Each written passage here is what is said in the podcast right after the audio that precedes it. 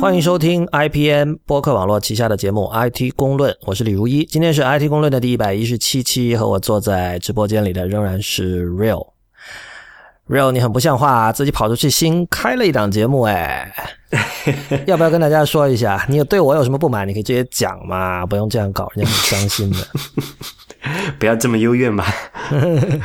呃，如果有人还没有听到的话，那个 Real 跟吴涛两个人在 IPN 底下开了一档新的节目，叫《内核恐慌》。呃，Real，你你要不要来介绍一下？啊，对。然后这个节目刚才讲了，叫《内核恐慌》，英文名字叫做 Kernel Panic。然后主播呢，就是我们之前来过很多次的嘉宾啊，吴涛啊，大家都很期待他能多来几次。那么这次我们就彻底满足你们啊，就让吴涛和我来主播这档节目吧。当然是吴涛为主，然后我是辅助他做一些事情。对，其实这个节目就吴涛相当于是主编这样的身份了哈，对就是等于他来，主要是他去想选题，然后你们。就是你，你是叫什么？叫叫叫捧哏？他是哎捧哏还是逗哏呢？那个相声那个角儿是吧？对对对对对，反正就你是于谦，他是郭德纲了，好惨，差不多这个意思。对啊，吴涛是一个人在德国，他是程序员。那之前他是在在家在一家什么博彩公司上班，然后最近好像又换工作了哈。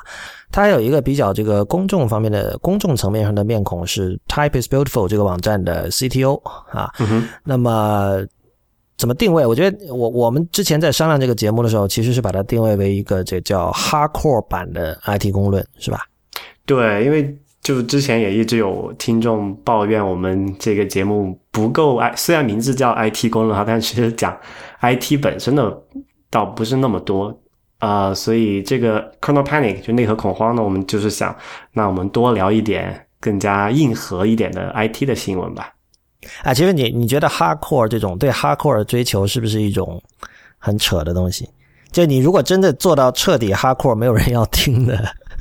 对，所以这个就虽然我们一直讲是 hardcore 嘛，其实大家如果听过那个第一期的节目的话，其实也很发现也很水的哈。比如你讲那个汇编语言是不是很 hardcore？哼，算啊，但是可能真的会有人听吗？我很好奇。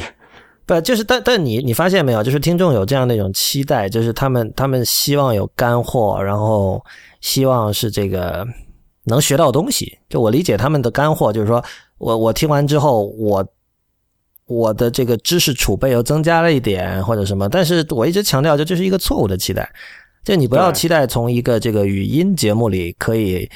呃，学到知识，我觉得这个是不对的。对啊，因为有这个，在之前我们也讨论过这个问题啊，就是你用视觉接收到的信息的，就对大脑来讲哈，这个视觉带宽是远远高于听觉带宽的，而且视觉你可以很快的叫什么回回回到或者重复播放嘛，你就可以再看一遍那几个字。但是如果你用这种听觉这种线性往前走的，你要回到和都不现实嘛。对，我觉得其实。要干货的话，选择很多很多啊！你去读教材，没有什么东西比教材更干了，是不是？对。你要真的想想，比如说啊，我要成为 Python 大师，或者别我要成为这个 Lisp 大师，就有很多很多现成的，看而且都是真真正的大师写出来的书可以看，对吧？所以不要从播客这种东西上去求干货。呃，就是内核恐慌的话，就是。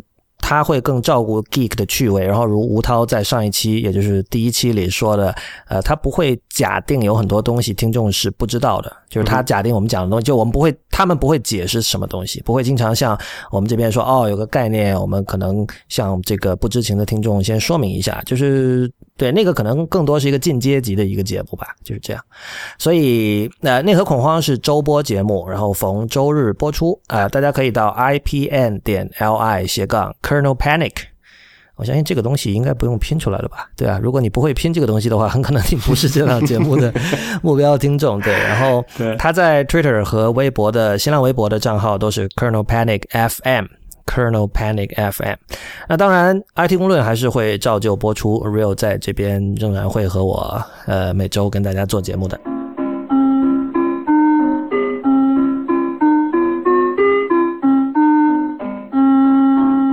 好吧，我们现在先做一下这个 follow up。嗯，首先有一位朋友通过新浪微博私信跟我吐槽了，是闭门造车，不是闭门造车。嗯哼。我发现我们做这个节目之后，其实正字正音，还是真的学到了不少。对啊，特别是中文。跟那天我还那个 Colonel Panic 第一期，我们还在还研究那个叫戛然而止，对吧？啊，对啊。不，我觉得中文，我觉得中文英文一样啊。就是英文，我记得上次那个 Carousel，我还说成 Carousel，Carousel 啊。其实我现在又不记得到底该怎么读了。Dropbox 出的那个新功能啊，应该是 Car Carousel 啊。对，说到这个，我上次还错了，那个是 Isaacson 不的。那个对啊，这个这个我知道，我没有没有指没有指出来而已。对我我突然我突然反应过来，不还有一些名字其实就是我们两个都不太确定，像是 Anantech 还是 Anantech，就包括是美国人他们自己也是就两种读音都有的。对，因为那本来就不是一个英文的名字嘛，它是一个印度的名字。嗯，对，这个下次要找梁海来请教一下。呃，然后呃，我我我首先我们很欢迎大家。在这方面来来批评我们哈，因为这个我我自己对于这个读错字是深恶痛绝的，所以我我希望自己能够少读一点错字，所以谢谢这位听众。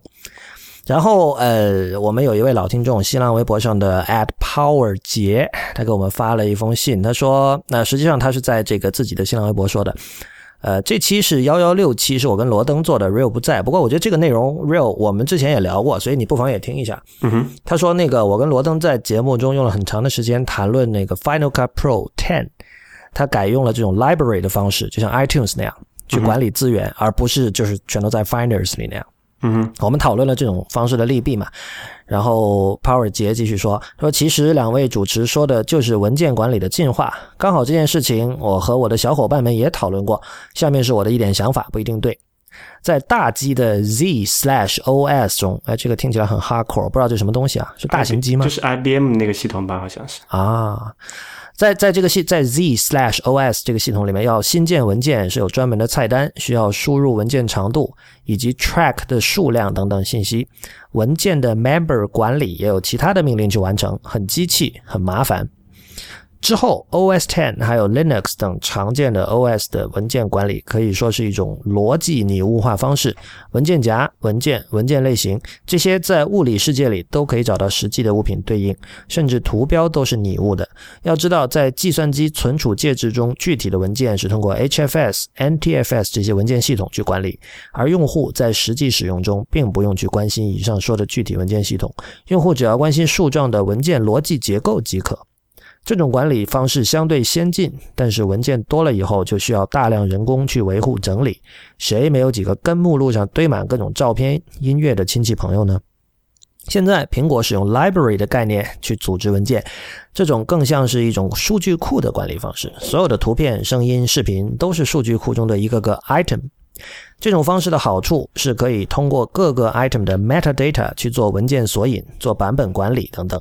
比如说，用户要找某张照片，不用一个个文件夹去找，只要在 library 里 search 就可以，更加方便，不用手工整理。在我看来，iOS 不开放文件系统，只留了有限的几个 library，让用户放照片、音乐和视频，是对上面理念的一种非常激进的尝试。Real 他说的这个什么意思啊？就是其实你。用这种 Finder 和资源管理器的方式去管理，也可以搜索。只不过，呃，一般人用这种方式管理的时候，他没有加 metadata 的习惯，而用 Library 的方式呢，等于说多多少少在强制用户自己去添加 metadata，是这个意思吗？嗯，算吧。其实这个这个事情说说来还比较长啊。要说这个概念，其实也不是苹果最先搞的了。大家大家如果。回过头去看一下历史，可能还记得微软曾经要出一个叫做 Longhorn 的操作系统，大家还记得吗？我记得这个名字。对，就那个都是就是后来的 Windows Vista，呃，就是它 Longhorn 是它开发代号嘛。然后当时它在 Longhorn 这个计划的时候，是有一个叫做 WinFS，就 W-I-N-F-S Windows。到，file system 这么一个概念的，然后这个意思就是刚才他讲的那个差不多，就是用就传统的文件是用这种呃这种树状结构去做的嘛，然后就只就基本上只能关心这个文件和文件内容的本身，而文件的一些其他的一些属性是没办法直接在。文件系统里面得到反馈的，然后 WinFS 它就是要解决这个问题，它是要把整个文件系统通替换成这种相当于相当于是一个关系型数据库这么一个这个东西去管理，然后就可以通过 WinFS 实现像现在我们这个在 iTunes Library 啊、iPhoto Library 啊这样做的一些事情。不过非常不幸的是，这个东西实在就是对对底层改动是比较太大了嘛。最后 Vista 出来，包括包括现在 Win 八的话，都其实没有把这个 WinFS 做进去。呃，不过好像是在。呃，应用层面嘛，它 Windows 在呃在这边做了一定的文章，比如说你现在在 Windows 的七八里面去去管理一个，比如说全是照片的文件夹，它会它会给你整理一些一些关于每一张照片的一些元数据，就是那些 metadata，比如拍摄时间那些。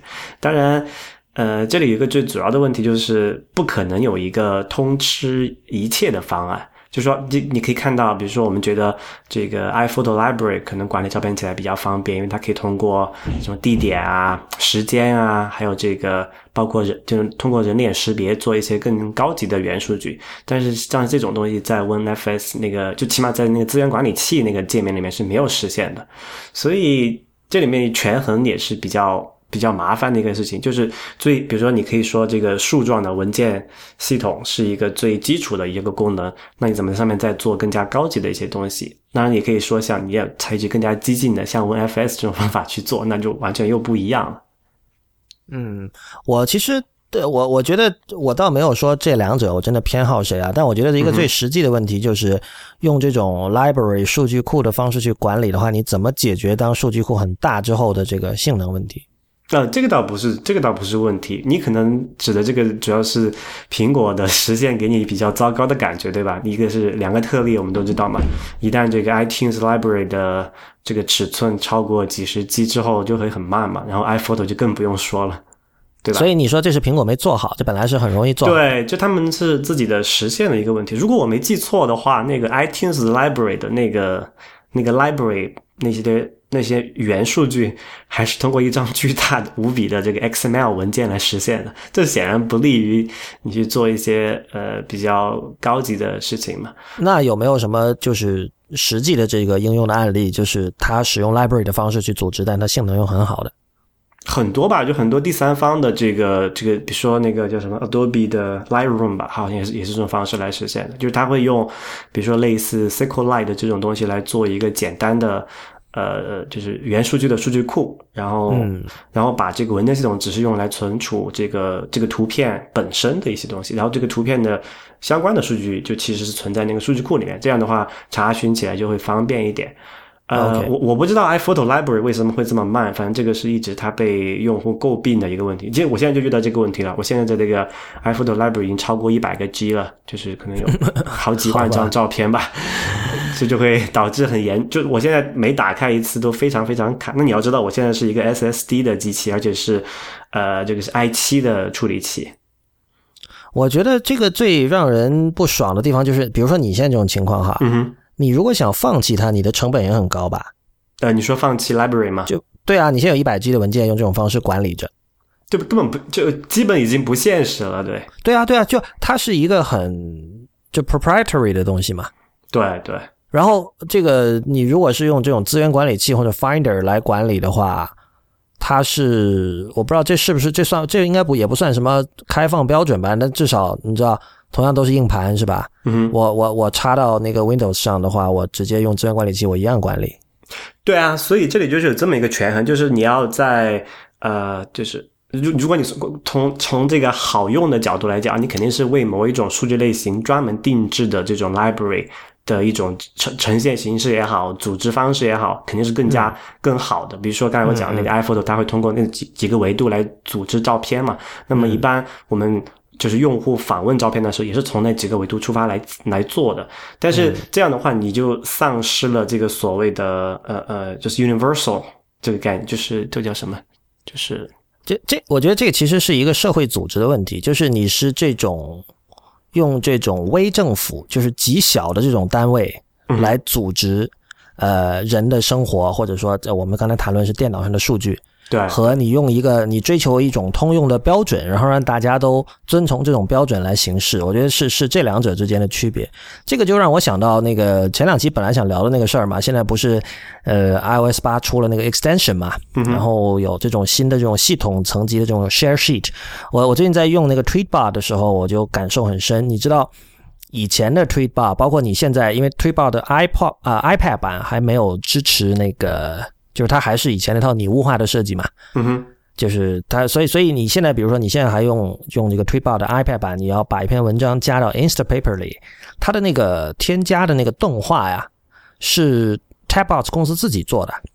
嗯哼，是 Mark Jardine，他们那个设计是自己做的。就它本简单来说，它是一个上面有一面像小旗一样的一个蓝色的一个 banner，就是稍微往下跳一下，然后它做了一个很精致的动画，然后有配上一个音效，然后因为它就是只在那个顶部稍微出现一下嘛，就是旧版的 iPhone 版也是这样的。然后这个时候你其实可以完全不受打扰，你点了那个 Send to Instapaper 之后。嗯，你直接就进行下一步操作了，就我我直接去看另外一条 tweet，对吧？我等着它加进去就完了。但是现在呃最新版的这个应该是三点五吧，就 Tweetbot for iPhone，它已经改用了这个 iOS 八里这种系统层，呃就是 system wide 的这个 share sheet，也就是说你。选择把它加到 Instapaper 的时候，它是会出现一个那种就是在各个 App 里长得都一样的那个分享的那那一堆按钮，然后点其中那个 Instapaper 之后呢，它就跟你在这个桌面浏览器上，嗯哼，你用那个以前 Instapaper 那个 Bookmarklet 把文章添加到 Instapaper 时候是一样的，就整个页面会黑下来嘛，然后中间显显示这个 Saving Articles 这样一个按钮，嗯。那这个这个感觉其实就远远没有原来那个好，至少我是这样看的。对啊，这里就就刚才我们讲啊，那个你是这种 library 这种方式，就特别起起码在按目前苹果的实现方式来讲，就会有这个问题，它的通用性很差。比如说，同样是 library 的方式去组织这种文件，你就是不能很方便的在 iPhone 的 library 和这个 iTunes library 之间互相进行操作或者转换，对吧？当然这种需求很小，但是有时候可能还是会需要的。然后。这个作为一个很明显的对比，就是这个 Unix 的一个是，就是一个哲学嘛，叫做 Everything is a file，就是嗯，所有东西都是文件。这个整个系统的所有资源都是以文件这种形式来来表达出来的。呃，之前我在知乎上回答过一个问题，就是他们有一个问题是问如何理解 Unix 的这个这个 Everything is a file 这个哲学。然后我觉得当时我的回答是这样子，就是就文件其实是一种抽象方式嘛。嗯，这种处理方式，它就从两个维度来来把这个信息的呃存取和这个就是访问这个这这个事情呃给它呃统一起来了。就一个维度是说文件是怎么组织的。就是通过这种呃目录，然后树状的目录，目录可以包含目录或者是文件这种方式，然后可以不断的这种这种迭代出来，就形成一个树状的结构嘛，这是一个组织的方式。然后访问的方式就是说，如果东所有东西都是一个文件的话，那么可以用一组标准的这个函数来对这些文件进行访问。比如说，我们可以。呃，打开一个文件，可以改动，可以改写一个文件，可以删除一个文件。然后目录的话，我们可以创建目录，可以访问目录里面包含的东西，如此这般，对吧？然后它它这样的组织方式就可以保证，不管你是任何样任何一种信息，只要你用这两种方式去组织的，我都可以用这种用这个文件的方式去组织的，我都可以用这两套标准去把它呃访问出来。啊，这样就可以提供很大，就是最最大的通用性了嘛。但是这样通用性是有了，不过就好像跟那个 library 方式就牺牲了它的这个，就是呃，就是便利性嘛。就这始终是一个很矛盾的东西。就是如果你想要通用的话，一般就是有一个那个词叫做呃 the lowest common denominator 嘛。嗯，这个中文这个是一个数学概念，这个中文叫怎么说来的？最小公约数吧。对，嗯。对，就就是说，你肯定是要牺牲很多独特的一些特性来来获取这个这个共性的嘛，所以这两者之间的权衡一直也是这么一个争执。然后刚才说那个呃，Windows Longhorn 那个计划里面开发的 WinFS，就是它就是在想保留这个 library 这种形式去组织信息的好处的同时，又提供一个跨。跨这种应用、跨属性的这种这种通用这个共性在里面去，但是这显然这里面是有一些内部不可调和的矛盾，然后他们那个系统也有没有在既定的时间开发出来，所以最后就不了了之，夭折掉了。哎，我想问一下，那个 Everything is a file，它的对立面是什么？呃，对立面就是其实这个事情，呃，也是很多 Linux 的批评者说 Linux Linux 不够像 Unix 的一个。一个原因吧，就是在 Linux 当中，这个系统当中有有很多东西它不是 file，或者说它表现的不像一个 file。呃，最简单一个例子就是在 Linux 系统里面，进行网络访问会用一个叫做套接字 socket 这么一个概念，然后 socket 的很多操作，因为它是跟网络相关的，然后网络和文，我就我我们传统上来讲，网络应该和文件是同样的一个概念，就是它都可以读写嘛。但是因为网络有一些具体本身的一些属性，比如说阻塞呀、异步啊这种一些一些特殊的问题在里面，使得如果你要高效的利用这个网络去进行访问，利用那个 socket 进行去操作的话，你是需要一些独特的方法去。做的，那么就会表现的在，呃，在特特别是在那个 Linux 系统当中，你访问 socket 的这里进行操作的一些函数，有时候你是可以用类似于访问文件的方式那套函数去访问的，但是很多时候你是不能通过文件的方式这样去访问的，而且有很多针对这个 socket 呃有用的这么一个函数。你觉得它本来应该也是对这个文件也是可以用的，但是在 Linux 目前的这个实践中是不可以的。最简单一个最简单的一个例子就是这个呃 polling 叫轮询吧，就 polling 的话就只能是在就起码在目前 Linux 三点现在三点四吧。这之前的内核里面都是会就只能针对就是网络有效，对文件的 socket 的的的 polling 是要通过另外的函数来实现的。然后还有一些更加具体的例子，但可能那个更加适合 kernel panic 那个话题来讲。但是对我感觉我抢内核恐慌话题了。对，但不过不过你你不妨你下次做第二期节目的时候，你我相信你如果跟吴涛聊这个话题是完全另外一种方式，你下次可以试一试，你们就就来谈一谈这个 everything is file 这件事情。对，但那就是这么讲，就是说这就是说。呃，所谓的正统的 Unix 的一一些思想哲学嘛，这这个 Everything is a file 是其中一个，然后另外一个就是说呃，Do one thing and do it well 嘛。嗯，对，这会牵涉到因为一些设计哲学在里面。但是其实从实用的角度来看，你肯定是不可能很教条的去搬去去针对某一种哲学而不而不顾呃实际情况嘛。所以说到底呢，像 Linux 的系统也好，还是包括像现在的 Mac 也好，还是包括现在像 Windows 也好，它都是或多或少的采取一种更加 pragmatism 的一种方式在做事情。对，我觉得人被骗多了之后，不会再去盲目的相信某种设计哲学了，就是。但是，但是有哲学还是好的，起码没有。就是说，就是说，你知道，呃，尤其年轻的时候会特别就是去痴迷于某一种哲学，然后认为凡是跟这个相悖的东西都是屎嘛。嗯哼。但是最终你经历了很多例子之后，你会发现，很多时候最终是看你 implement 的好不好。嗯。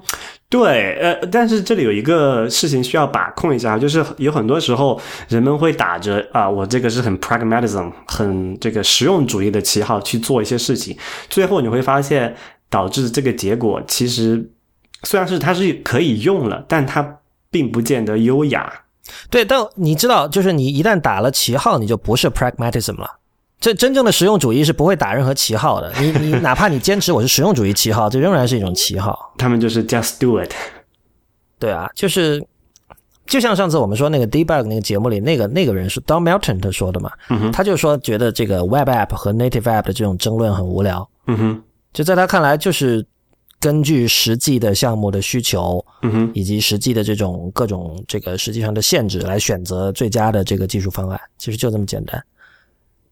对，就这个，你你其实打旗号就是一个政治行为了，但是呃，对，确实是这样。但就我就说，就是有时候你去呃，就是就所谓严于律律己一点，去遵循某种哲学，最终出来的得到结果有可能是。很好的，比如说很简单一个例子，就是，但我们刚刚讲的那个 Linux，它并不是一个从某种意义上来讲啊，它不是一个正统的 Unix 系统。比如说，它有很多这种非 Unix 哲学东西在里面，但是有一些像这种叫做 Plan9 呀，像这这一些些一种比较小众的，呃，算是研究性的操作系统吧，它因为。严格遵循了一些设计哲学，你作为它的用户或者作为它的这个这个是构建者，你去看它，会觉得这个整套系统是非常符合逻辑、非常优雅的。这种有时候这种这种 elegance 是就怎么讲？有对，特别是对工程的人来讲，可能会有一种莫名其妙的强大的吸引力。啊，这个这个很好理解了，就其实对谁都是一样，就是你看到一切都井井有条，是吧？所有的萝卜都在坑里，嗯哼，呃，白菜都在白菜坑里，没有在萝卜坑里，就是看到这样一幅画面，你会觉得哇，是吧？很有秩序。你觉得你觉得自己的意志被这个叠加到了世界的这这个这个层级之上，觉得哇，好有成就感。嗯哼，但但这个东西和和这个实际的产品是不是好，是不是好用，是不是能够解决问题，就是是两件事情。所以是从这个意义上说，我觉得，就是对于任何这种设计哲学，这个哲学不是指那种学科意义上的哲学啦，是指那种你知道吧？就某种理念、某种派别，其实更多是一种派别。对，就门户之见还是挺要不得的。对，反正我我个人是比较。倾向于这种有设计哲学，然后有所限制，不是说什么事情能搞定就好了。就我是不太喜欢那种 worse is better 的理念的，虽然，但是呃，不是虽然哈，就是你你就是不太喜欢，就是但是这个在很不幸的就是现实并不如理想那么美好，所以有很多时候就人们我会看到很多这样例子，人们打着这个务实主义的旗号去做一些非常。不够优雅的事情吧，或者做一些不够优雅的方案，我觉得这样是不好的。OK，我们进入下一条的这个反馈。呃，看来大家对这个 Walter Isaacson 的这本新书《The Innovators》还是很关注的哈。首先有一位朋友通过微博私信问我们说这本书能不能买得到？呃，还说中文版什么时候出？呃，买的话，如果你要买 Kindle 版的话，哪怕你在中国大陆，你也是可以买 Kindle 书的。这个自己如果如果不行的话，可以网上去搜索一下，就是。你去 Amazon.com，然后就准备好一个双币信用卡就可以了。对。呃，如果是要买那个英文纸书的话，同样也可以在 Amazon.com 买。当然，你你得愿意付比较高昂的运费了。从美国寄，好像我听他们说，那个亚马逊中国已经可以买英文原版书了。是的，这个是我接下来要说的。可能很多人不知道，在这个 Z 点 CN 上其实是有很多英文原版书卖的。当然，它的价格会比呃 Amazon 美国站要贵很多。但是你我算了一下，你要加上运费，其实可能也差不了多少了。但是可惜，呃，The Innovators 这本书现在还没有。所以我不知道，可能它现在第一批印出来数量还不够，发到海外还是怎么样？就先满足。我有一个问题哈，你说这个就是亚马逊中国 Z 点 CN 那个网站上卖的这个英文原版书，它需要经过那个什么，那个叫什么中途还是叫什么？它应该是跟中途有合作，或者是跟某种就是呃国家认可的机构有合作。就亚马逊做事是非常规矩的，他他不愿意做任何一点有可能让中国政府不满的事情。OK，对，呃，因为这直接涉及到他的这个钱包嘛，对，对啊，对啊，直接涉及到钱包的事情。然后，呃，中文版的问题呢，我相信现在翻译已经在，很可能已经在在工作了。呃，因为他这次这个页英文的出版社和那个乔布斯传一样，还是 Simon Schuster，所以如果没有意外的话，简体中文版仍然会是中信出版社拿下，因为中信出版社一般拿这种美国的这种畅销书，这几年他。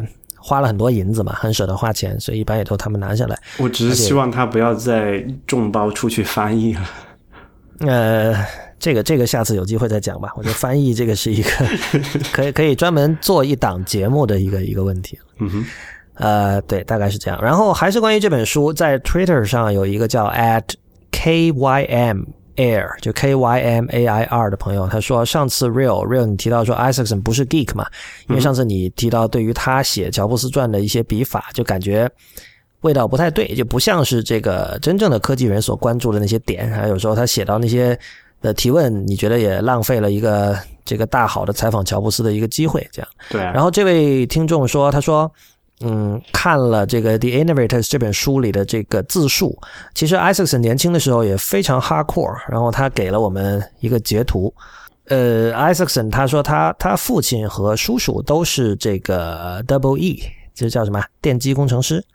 电气工程？电电气工程师。然后呢，他自己其实小时候也是非常喜欢玩这些东西的。他小时候经常玩那个叫 Ham Radio，还有他说自己是一个 Electronics Geek。他他玩一个，他很喜欢有一个叫 HealthKits，不知道什么东西，估计也是在印刷电电路板上焊来焊去的一种东西吧。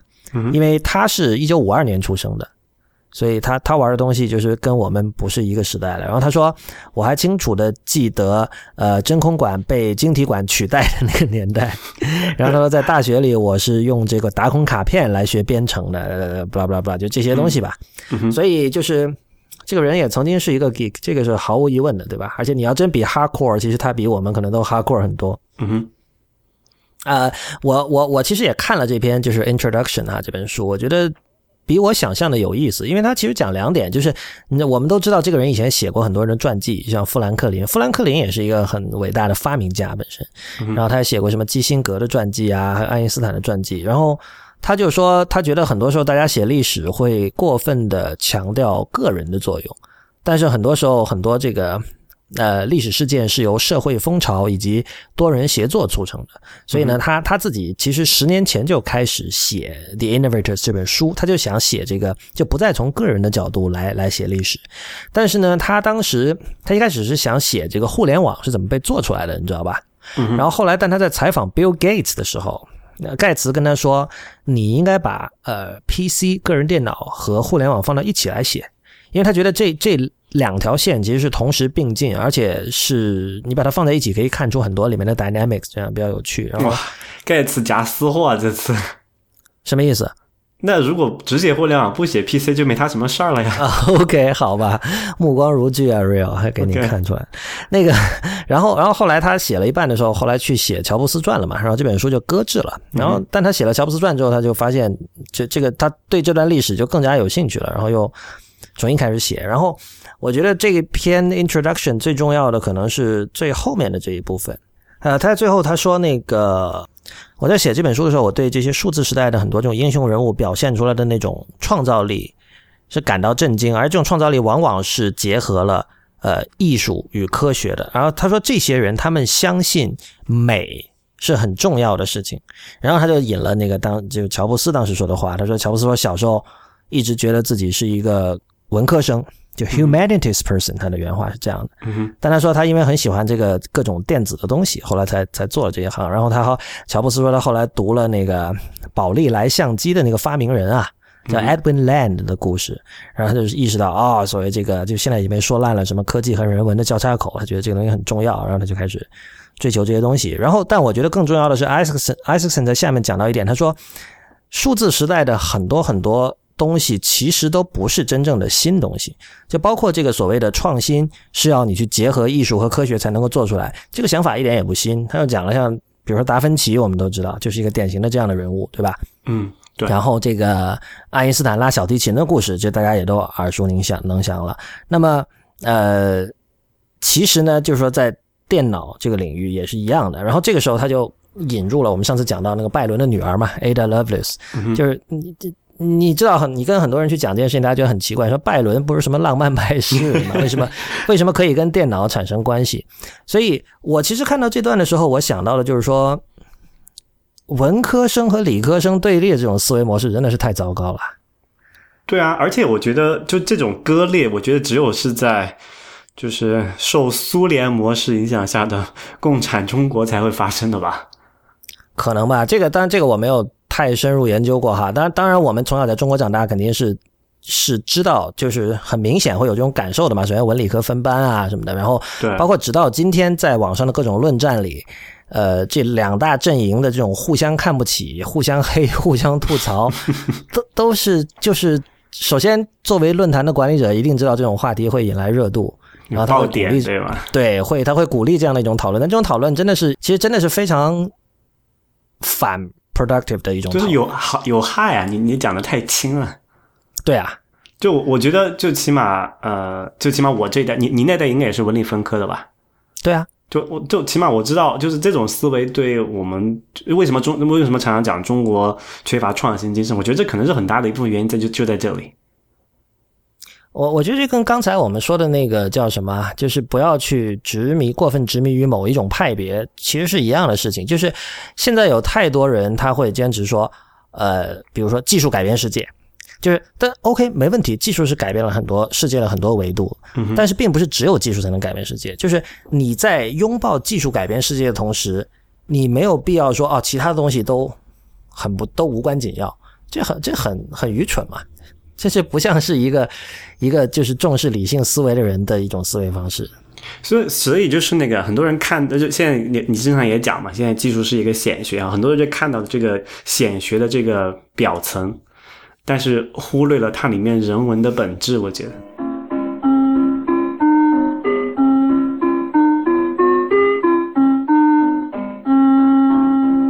你知道，Real 从很早很早之前就有很多这种做呃数字支付、移动支付的公司想要取代信用卡。嗯哼。但是直到今天，信用卡还是非常的坚挺哈。但是，但是我们发现这种取代信用卡的这个努力一直没有停滞过。不过最近似乎有了一些微妙的变化。你看了那个？那你说？我也留意到了哈，特别是就自从那个 Apple Pay 公布了之后，就最近就这么两三周的时间里吧，冒出了一连串的需要做这种怎么讲叫 All in One 信用卡吗。我看到这些东西的第一个反应，就这些东西的一个共同的一个特点，就是他们 往往有一个非做的非常炫的，呃，完成度非常高的一个视频。啊，这个是在硅谷现在的一个常态，不就说了吗？如果你没有一个看起来很帅的 intro video，你这个产品就直接可以失败了。啊，先先跟大家说一下，我们我们说的两个产品，一个叫 Plastic Card，就是 P L A S T C 点 com，还有一个叫 Final。它的网站是 getfinal 点 com。呃，我其实我我我现在每次看到这种非常酷的视频，我反而是有点警觉的，就是我我会觉得它很可能盛名之下其实难副，尤其是你知道今天那个现在这种所谓 maker movement 嘛，然后就是硬件硬件创业的成本变低了嘛，所以就会有一堆呃。你从这种怎么说？从这个 prototype 看起来很炫，但是往往最后会因为要么是某一个大鳄，比如像 Apple Pay 这样的突然冒起来了，要么是他们自己发现哦，实际进入这个生产阶段，发现哎，设计图纸上的东西做出来原来有各种各样的问题，然后就是就诸如此类的问题，会使得他们胎死腹中这样的。对，而且这个事情是有先例的哈。呃，去年吧，有一个叫做 Corn 的卡，不知道你还记不记得？我记得呀，就是就这个，就是我可能，那这这样的东西太多了，这它是其中一个。现在现在好像也没有听说 Coin 怎么样，是吧？嗯，好像说快要发布了吧？啊，拖了一年了已经，反正。但是我觉得这个比较有意思的一点，就是他们的，就他们似乎在，就给我的感觉，在某种程度上是采用了和 Apple Pay 一样的。就银行那边的一些支持，呃，就最简单一个道理，嗯，就是如果大家还记得 Apple Pay，我们之前讲过哈，它有一个很很特别的一点，就是它你每次刷卡的时候，你并不是用的你自己那张信用卡的卡号，而是就是一个特别的一个号，一次性的。对啊，那这么有个好处，就肯定是安全了。之前呃，之前可能大家在国内可能还不是很明显啊。北美最近，特别是美国这一两年，出过连续出过好几起这种超大型的连锁店，呃的这个信用卡的数据库被黑掉，然后导致几百万张卡的那个卡号和那个叫什么 C C C V。就是验证号背后的那三位数对流流出的事情，然后这个这个有多严？这个有什么后果呢？就是因为之前我们，如果你听之前我们那期节目的时候，哪哪一期我记不得了，到时候把链接加到 notes 里面去。你就是你知道知道这个信用卡的卡号和那个 CCV 的三位验证号，你就可以用这个卡了嘛？因为它的这个安全防防护其实是比较弱的。那就银行就如果这种某一个商户，像之前是 Target 吧，然后报过这个事情。然后上次又一家我忘了是哪一家了，那就他会要求整个被暴露的信用卡的这个发卡银行卡的发卡行重新给用户去发一张，这会导致什么样的毁灭性的后果呢？就是有很多人就他用这个信用卡订阅了很多服务啊，或者是那种叫做 recurring payment，就是会。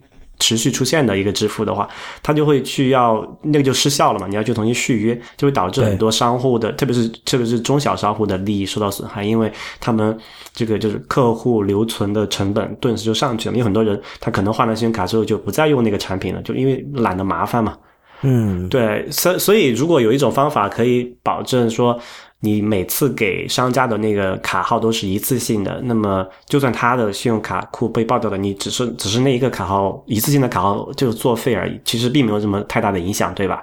嗯。然后像这个 Final 啊，还有 Plastic，我看他们都具备了这么一种功能，而这一点和 Apple Pay 在某种程度上是非常非常类似的，所以我怀疑是他们就是至少在美国的银行，它可能开放了这么一种方式去去去做。Plastic card 听起来看起来就是更加炫一点哈，就它其实是一张跟信用卡大小和厚薄完全一样的卡，但它上面有一个电子墨水屏幕，是吧？嗯，对。然后你在里边可以存你一堆各种卡，就不只是的代记卡和呃就借记卡和信用卡，还有那个像你什么就各种 gift card，还有健身卡什么都可以，会员卡之类的。对对对，这它在这个就是先不说底层技术哈，就只说它在产品理念上，它其实是和去年的那个 Coins 其实有异曲同工之处的。只是说去年那个 Coin 是基于这个读词条、这个行将就木的老技术来做的，然后现在它这个 Plastic 明显是支持这个叫做 EMV 嘛，就是这个芯片卡这么一种技术的。嗯，所以它是一个更好的一种方式。呃，或者说你从某种角度来讲，这个 Plastic Card 就是就是一个实体的 Apple 的 Passbook 这么一个概念。对对对，所以我觉得这可能也是它的一个问题了。就是如果说 Apple Pay 应该好像十八号或者二十号在美国很多这种大型超市就可以用了嘛，嗯哼，对吧？然后如果 Apple Pay 能够火起来的话，因为手机肯定你随身带的嘛。对，但是手机就是有一个问题哈，就可能会没电。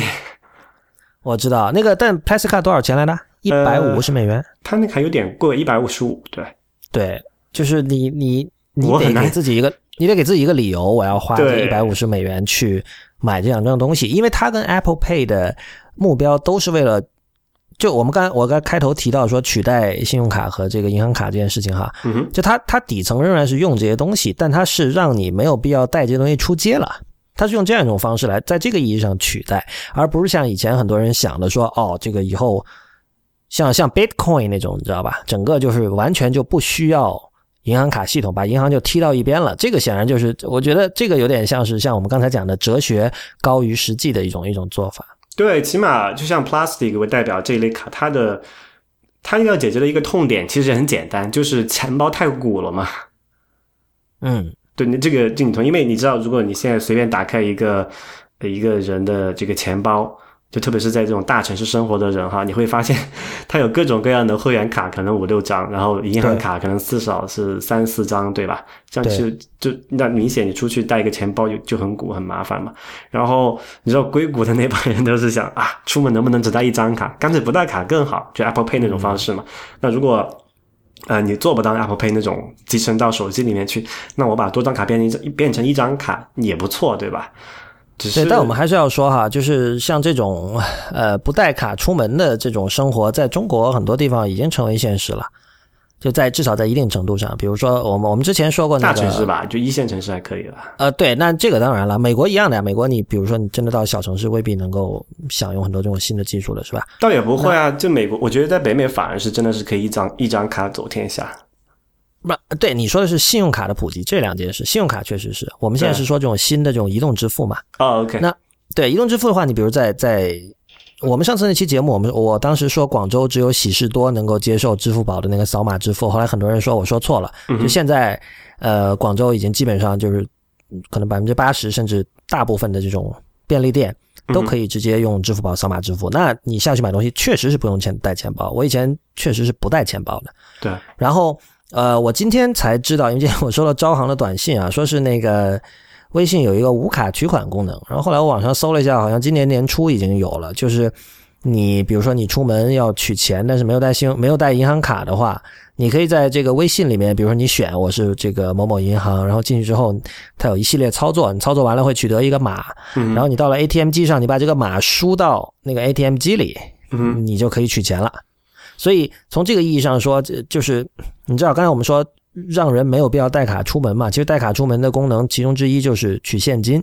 那比如像微信的这个功能，至少是把这个卡的那一个功能给让它显得就是没有存在的必要了。就这样。嗯，我觉得国内可能取现还是一个比较常用的一个一个功能，但是在北美，我我基本一年能够去三次取现就已经不得了了，我觉得。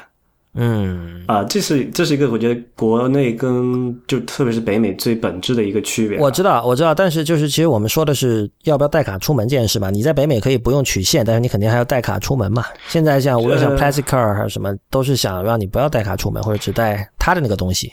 对，但但是就说这个是要解决一个最关键的问题，就是你有有多少你需要消费的地方能够支持这种支付方式。哎，这里反而是 Plastic Card 的一个优势哈。因为它的它的整个外形，它的那个物理材质性质是跟信用卡是完全一样的。对，所以只要能刷信用卡的地方，它就可以刷。但 Apple Pay 的话，你还需要那个 NFC 的支持什么的。虽然好像现在，呃，等不，这个 Plastic 它也需要这个银行的支持才可以吧？它那个芯片因为里面是需要这个银行授权才可以的，并不是说它能够复制那一张那么简单。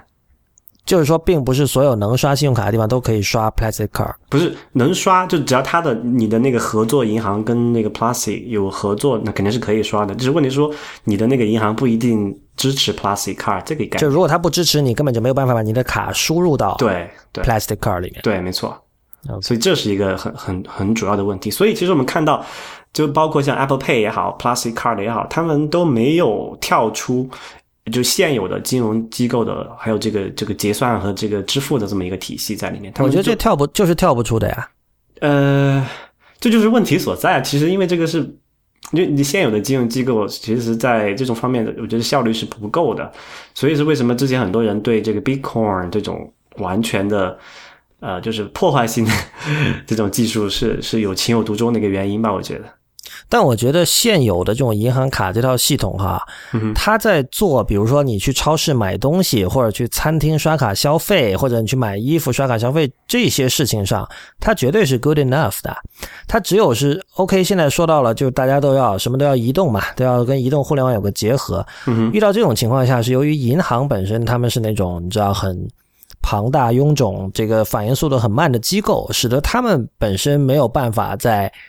这方面能够迅速跟得上这个时代，然后这个时候给了这种第三方的这种创业者一个机会，是这样一种状态。我觉得并不是说这个银行卡本身就那么的不堪，因为你你知道吧？就是比如说，如果你你你知道很多人他并不到现在为止他可能不用支付宝，那他。有一张卡，它也可以活得很好，是吧？对，但是你要知道，就是现有的，虽然说这个我们现有的银行，就是现有的金融机构的这种结算系统啊，是很，就是从普及性来讲是很方便的。它是，但它是，但是它本质上来讲是一个非常高成本的一套一个体系啊。就是最举个最简单一个例子，就是每你每用信用卡刷一笔，商户是要贡献一部分那个交易费去这个金融金融行，就是这个就是银行的嘛，两边都有一个是发卡行，一个收卡收单行嘛，这样。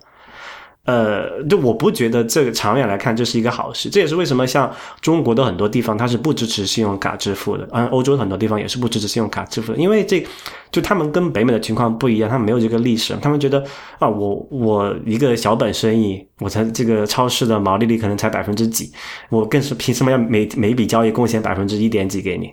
嗯，对吧？而且在在他这个现有金融系统。在支付过程中攫取了这个交易手续费的情况下，它并没有为这个用户和这个商家提供太多的这种服务或者是便利，反而是各种各样的麻烦。比如说，你去，如果你去申请一个什么支付是很麻烦的，它要要满足各种各样的条件啊。然后你作为这个用户也是很很很麻烦的。因为比如说你，就最简单一个例子吧，现在国内你去申请一张信用卡，如果你你是一个自由职自由职业者，那你你去试试是很困难的，对吧？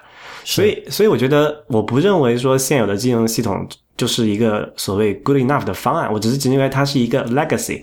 大家在没有更好、更全面、就更彻底这种 disrupt 的那种的的方式去替代它之前，你还不得不用它，就这么简单。我觉得。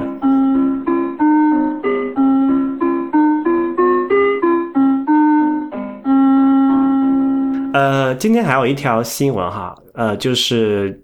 之前我们谈论过很多次的那个 Marco a m a n 他之前不是做过一个 The Magazine 的杂志嘛？后来他把那个转手给了那个一个叫呃叫叫什么 Glenn Flashman。Glenn Flashman 对。然后现在的消息是说，这个 The Magazine 这个电子杂志现在要关门了。呃，很遗憾啊，就是我觉得这个事情折射出的这个现实是，呃，数字出版行业目前还非常的单一化。就是说，呃，只有某些内容可以赚钱，然后那些内容往往是品质不高的内容。我觉得就这么简单。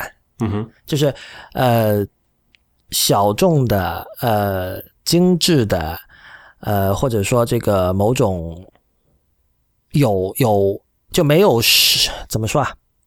有科学上和文化上的价值的，但是没有实际的这种呃非常大的经济价值的东西。目前就是经常就是很难长时期的维持下去。其实 The Magazine 的内容，你知道，在那个 Glenn Flashman 接手之后，他已经变得相当冷门了。Flashman 是一个读书读的非常多的人，他就是一个到今天他还经常跑图书馆的人。嗯哼，然后。他也做过很多很多工作，他可能九十年代末，当时在亚马逊打工过一段时间，那是亚马逊最早期的时候了。然后后来，他现在给那个 Economist 有写一个专栏，然后也经常给其他一些，他给很多那个科技媒体也写专栏嘛。然后他也写过那个，他以前有一段时间是专门写那个 WiFi 的，他是一个这种应该算是科普类的写 wireless 技术的一个很有名的作家。就我觉得他他非常擅长用这个简单的话把这个复杂技术问题解释清楚，就这样。那。但是他在他的这个后来他是 The Magazine 的主编嘛，然后在他的这个领导之下的这个这本杂志，数字杂志的内容已经变成了非常的 eclectic 了，就是就是中立，就是他把这个杂志定位为就是你可以讲任何话题，但是你你去接触你去处理这个话题处理这个题材的方式必须是有一点 geeky 的，嗯。就他，他就他原英文原文是说 “everything with a tech band”，就说说我们吗？呃，有一点吧，就是其实你你是从你你把技术当成一个这种显微镜或者透视镜，你透过它去看各种各样的东西。这个可以是比如说呃某个声音博物馆的历史里面的一些藏品，比如是呃。这个长跑就是跑这种马拉松或者这种越野跑的这种这个某一个运动员的一个 profile，各种各样的东西。但你知道哈，这种题材其实他原来的那些读者，就是喜欢 Marco Arman 的那些人，很多是不太喜欢的。嗯，就他没有那么大的兴趣，就是有的真的很偏门的，比如说某一个没听说过的一个美美国小城，上面有一个什么什么人，他得了一种怪病，然后怎么怎么样，怎么怎么样，他有点有一点点的那种猎奇性质。但是它确实都是有 tech band，就是你你它其实很好的做到了他声称自己要做的事情，就是我刚才说的用这个技术的呃透视镜去看待一切东西。但是这个使得它的这个话题的广度啊，就是我认为是超出了很多，超出了大部分人的这种阅读量所能够接受的这样的一个程度。所以这使得很多人，我我相信他之后的后来的读者是慢慢的在减少的。就是他他也他也承认这件事情啊，就是。我就是 Mark Arman 自己也说嘛，他还没有转手给 Flashman 的时候就已经有这个趋势了，然后转手给 Flashman 之后也没能扭转这个事情嘛。呃，Mark Arman 本身是一个。就是很一般的主编，他作为一个主编，显然就是我，所以我觉得他把这个东西卖给 Flashman 是很对的，就他知道自己不擅长做主编这件事情。主编表面上看起来就是约约稿，然后改改稿子，然后定一下选题，但其实这里面有很高的技术含量，就一般人没有意识到的。但是 Armin 他意识到了，呃，但是 Flashman 他身为 Flashman，他有自己的那种偏好嘛，而这种偏好很不幸哈，我我很希望他能够一直做下去，因为这个东，我觉得这是一个。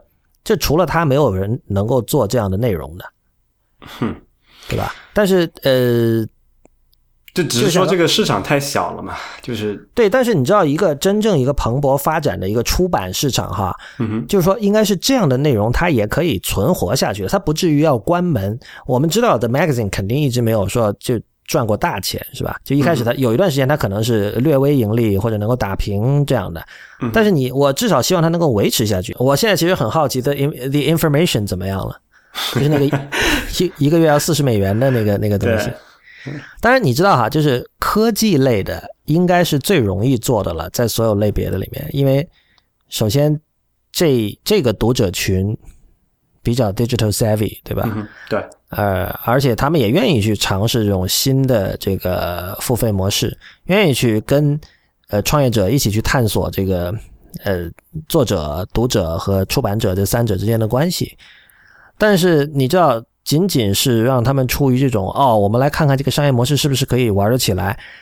一如果他的付费的动机只是这样的话，那那这种动机迟早有消耗消耗殆尽的一天，就是这样。那我觉得 The Magazine 其实面临的大概就是这样的一种状况吧。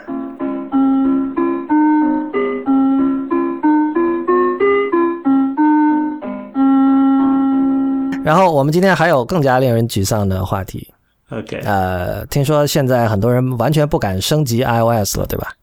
对啊，有一个数据哈，这个是 Mac Rumor 上面给的一个数据是。就是 iOS 八正式推出是二十天嘛？它给的时间周期是到目前为止是有百分之四十七的设备装安装了 iOS 八，但是你对比的话，同样的时期 iOS 七的安装量是在百分之七十，就是就刚出，然后这么出了这么大概一个月的时间之后，它有百分之七十的安装量。呃，那我们要区分一下，就是说。有的人是不敢升级，这些人可能是看了网上的新闻，或者比如说你听了 IT 公论说八零八点零点一有什么问题，但还有一些人可能是没有，不是不能升级。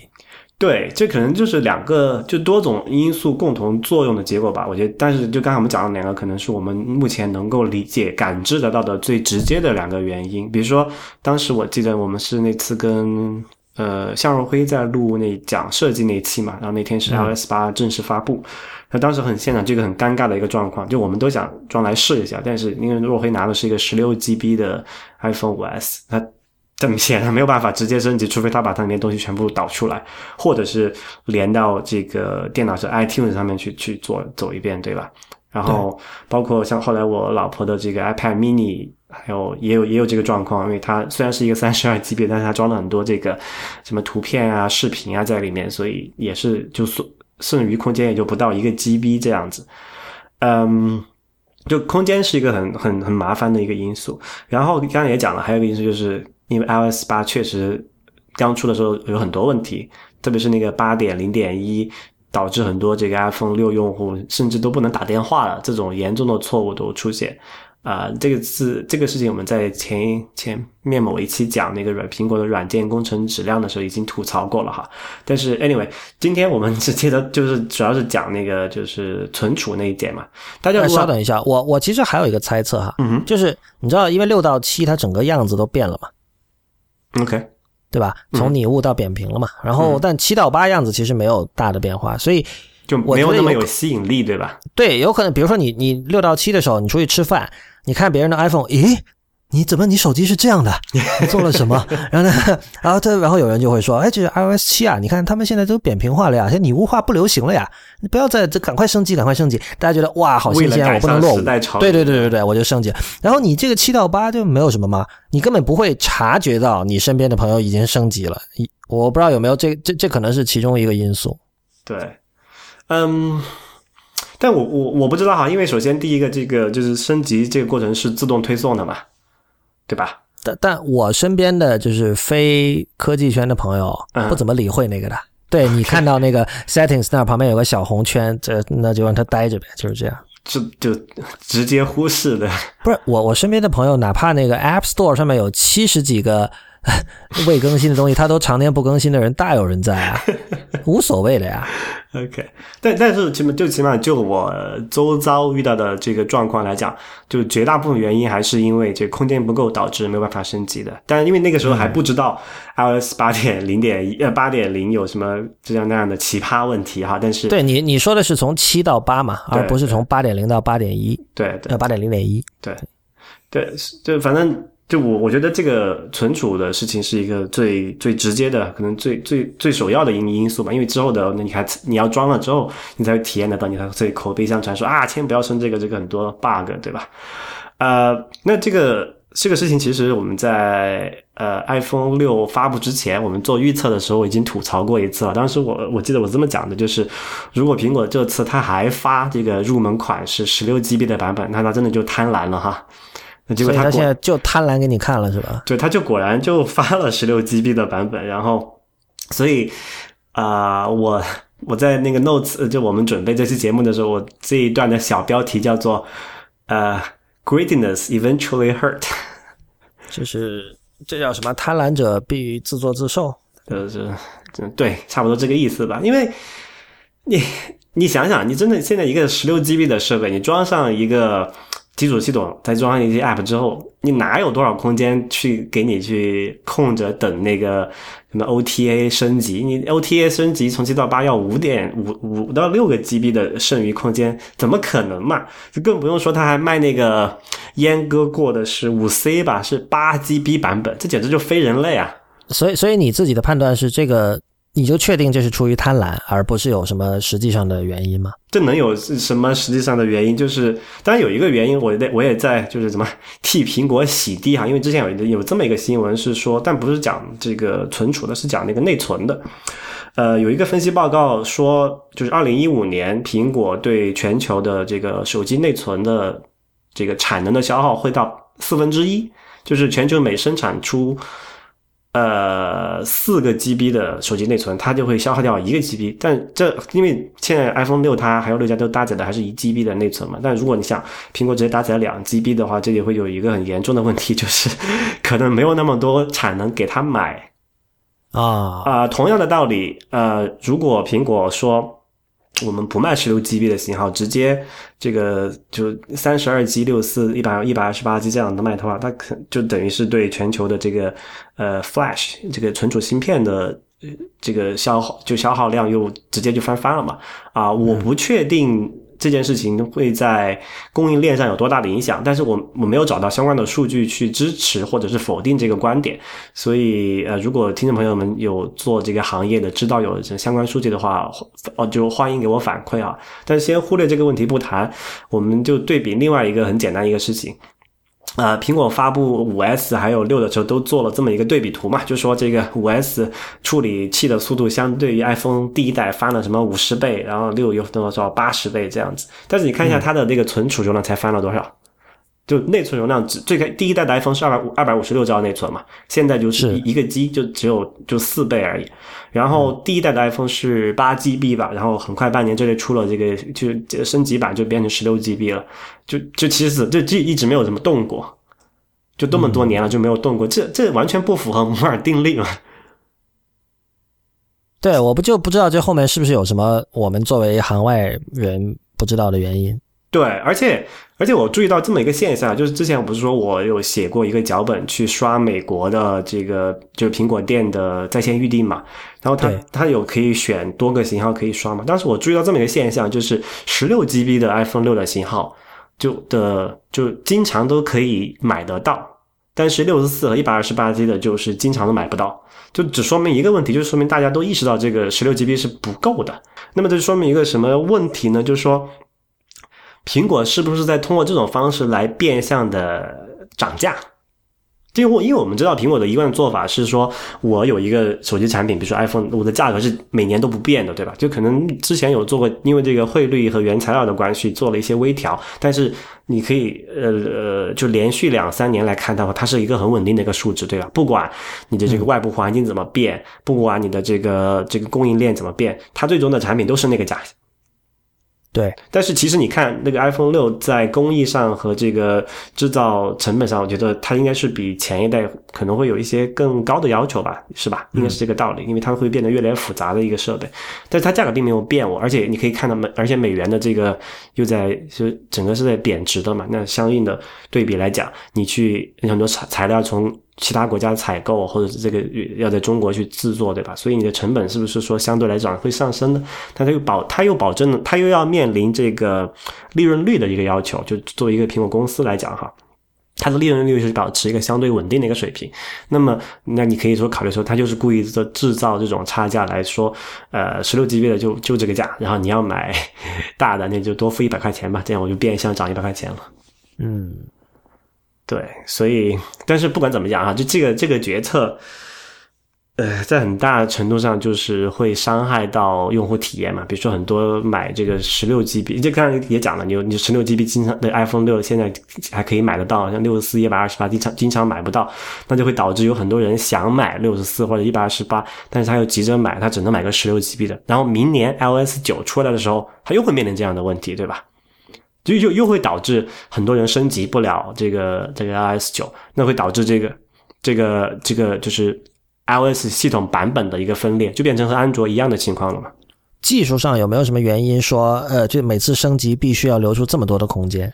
我猜是因为它要转换，就是它这次要求这么大，一个是就本来那个安装包是有一个差不多一两个 G 的大小吧，下载回来，然后它 G 吧，一 G 多一点点。对，然后它还需要一些空间去进行一些转化，比如说它可能某些这个文件的格式变了，它需要先转成新格子存在那里，然后再删掉旧的，这样我不我不知道具体的原因是什么，但是这可能是一些可能的因素导致的。但是不管怎么说，这个是现实，现实就是你需要呃五到六个 G 的空间才能完成这个升级，或者你直接插到这个电脑上去，电脑上用那个 iTunes 来做升级嘛。但是这样就很明显也违背了让 iOS 设备逐渐。就是叫做独立 independent 独立化的这么一个一个要求嘛，所以这里面都是不管怎么讲，对苹果本身来讲都是体验来说是不好的，好吧？然后我们知道那个北京时间周五凌晨，苹果又要开发布会了，所以预测帝这次有什么说法？呃，这个我不知道啊，看它的图标其实挺搞笑的，它是一个就呃六色的。苹果的那个那个标图标的一个框图，然后有一就是旧版的，对。然后它的那个 slogan 是叫做 "It's been way too long"，所以就是说，它这个让你想起说跟九十年代的，就是或者说经典的 vintage 的苹果有什么关系？呃，对，因为大家如果去研究一下苹果历史的话，苹果的 Mac 最早期的。不，苹果图标最早其实是一个六色的苹果，对吧？对。然后他这个又把这个东西弄回去，那肯定是，而且这是一个可能是暗示 Mac 的一些东西哈。然后他这个 slogan 是讲 It's been way too long，它它具体是指什么呢？就什么东西等太久了。然后我看了一下，现在他在卖的产品里面就有一个产品是确实等太久了，那个 Mac Mini 啊。但是很难想象这个东西会是这次发布会的，因为这首先这次发布会的主角肯定是下一代 iPad 嘛，对吧？呃，你确定吗？好，如果你不确定，我倒真想听一下，因为我一直觉得这次发布会其实没有什么太多可期待的，就是对吧？就是 iPad 会变得更快，就相当于五和五 S 那样的区别。但是你不要忘了，Tim Cook 承诺过今年要发布好多 new product categories。呃，但是已经，你你可以说他已经做到了吧？没有啊，哪一个是 new new product？手表和 Apple Pay 那个不算，那个明年那个明年才上啊。哦，对吧？今年他其实其实到目前为止，Tim Cook 并没有兑现他的承诺的。所以，所以他那个 slogan 可能指的是另外一件事情。他不是经常说我们已经迫不及待要给你们讲我们在做的多一些很新很酷的东西了吗？所以他说是不是我们憋太久了，要一次性告诉你们？哦，该不是游戏机吧？呃，或者是 Apple TV，已经等了很多年了，也没有 Apple TV 有可能。游戏机他们以前有过一个失败的尝试嘛，你记得吧？嗯哼，啊，不记得叫什么了，但反正就是完全没有人，我完全没没卖出去的。对，然后还有几个比较值得期待，就我个人比较期待的产品啊，一个就是那个就是所谓新款的 MacBook Air 嘛，因为 MacBook Air 到目前为止已经经历多少六代了吧？呃没有数。但是它的这个外形是没有变过的，就是到目前为止，它是一个就是呃第一代 MacBook Air 长什么样子，它现在基本上还是长那个样子，没有太大变化。然后我我是希望它能这次出一个 Retina 版本的，但是这个可能性比较小，因为英特尔那个芯片今年可能还搞不定。但我希望是有。然后还有一个就是之前我们也讲过几次的，就是 Retina 的 iMac。嗯，这个是我个人比较想想要拥有的一个东西哈，因为 OK，确实这个 Retina 屏幕看起来太爽了，然后如果有一个足够大的话，那是对这个视觉上是一个很好很大的享受。然后看刚刚提到那个 Mac Mini 是一个，它上一次升级是在二零一二年，大家还记得吗？三年前了，这个产品就一直没有动过，就在就在一个电脑产品，这个很难想象，三年完全没有升级过。就其实他们要做的事情还是相当多的，应该说。对对，然后刚才讲的还有那个是那个大家已经谣传了很久的 Apple TV，这次也不知道会不会有，所以这个这个 event 对我来说还是蛮期待的。当然，你刚才讲他可能也会发新版的 iPad，这个其实是我最不期待的产品。你刚刚说那东西，其实我都不怎么期待。虽然我现在手中主力的那个 iPad 是最差的一代的 iPad，就是 iPad 三，嗯哼，就是那那代是出了名的，就是硬件比不上。硬件还没有足够的硬件能力驱动 Retina 屏幕的一代嘛？但是，但如果说它真的有什么东西和九十年代的苹果能够发生关系的话，我倒是会很有兴趣。但不管怎么说吧，就是呃，五月北京时间呃周五，本周五的凌晨，大家有兴趣可以熬夜看这个发布会，或者等着听我们这个礼拜五的这期 IT 公论。呃，好吧，那我们今天这期节目到这里也就结束了，谢谢大家的收听，也欢迎大家在我们的社交网络关注我们。我们在新浪微博叫 IT 公论，公平的公，论点的论，在 Twitter、Instagram 和微信公众账号都是叫 IT 公论的全拼。同时也提醒大家，IPM 旗下还有另外三档节目，分别是《未知道》《太医来了》，以及昨天刚刚新推出的由吴涛和 Real 主持的《内核恐慌》。欢迎大家收听，谢谢大家，我们下期再见。